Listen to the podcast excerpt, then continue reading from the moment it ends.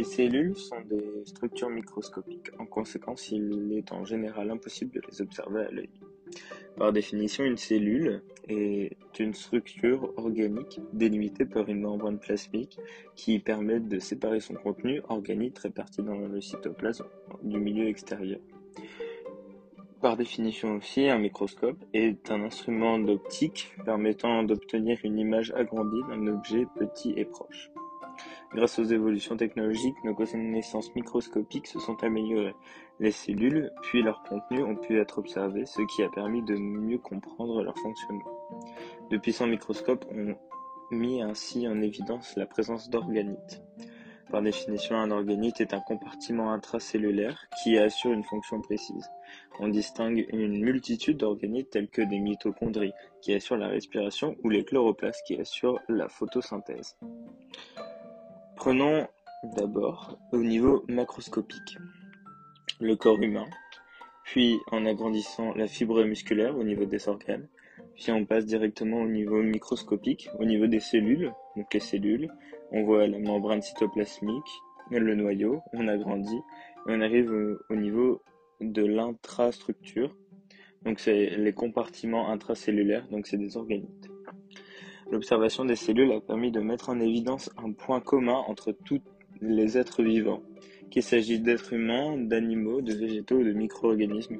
Tous sont constitués au moins d'une cellule. Cette unicité structurale n'est pas liée au hasard. Toutes les cellules dérivent d'une cellule ancestrale unique, ce qui valide la théorie de l'évolution.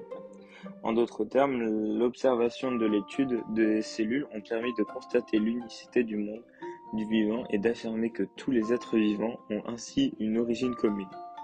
La structure particulière des membranes cellulaires. La membrane plasmique est essentiellement composée d'acides gras, c'est-à-dire de lipides. Un acide gras est une longue molécule bipolaire. Il possède un pôle hydrophile et une queue hydrophobe. En présence d'eau, les acides gras s'associent entre eux pour que leur queue hydrophobe ne soit pas en contact avec l'eau. Une membrane plasmique est formée de deux couches d'acide gras.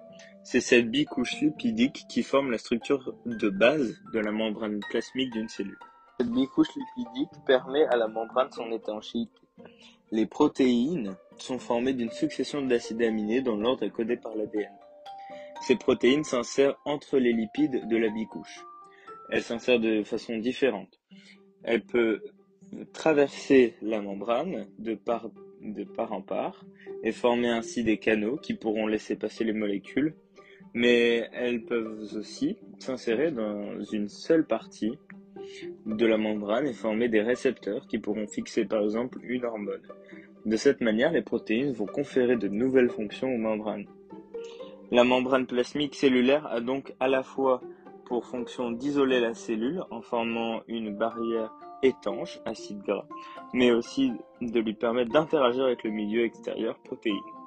En conclusion, grâce à l'amélioration des technologies, les cellules ont pu être caractérisées formellement car elles ont pu être directement observées. Ainsi, leur existence, qui n'était jusqu'à là qu'une modélisation, a pu être validée. La composition moléculaire du vivant est à l'origine de la forme des cellules. Ainsi, c'est grâce au comportement particulier des lipides que se sont générées les membranes plasmiques. La membrane plasmique délimite un milieu intérieur qui comporte un grand nombre de compartiments organiques qui, qui vont assurer des fonctions bien spécifiques.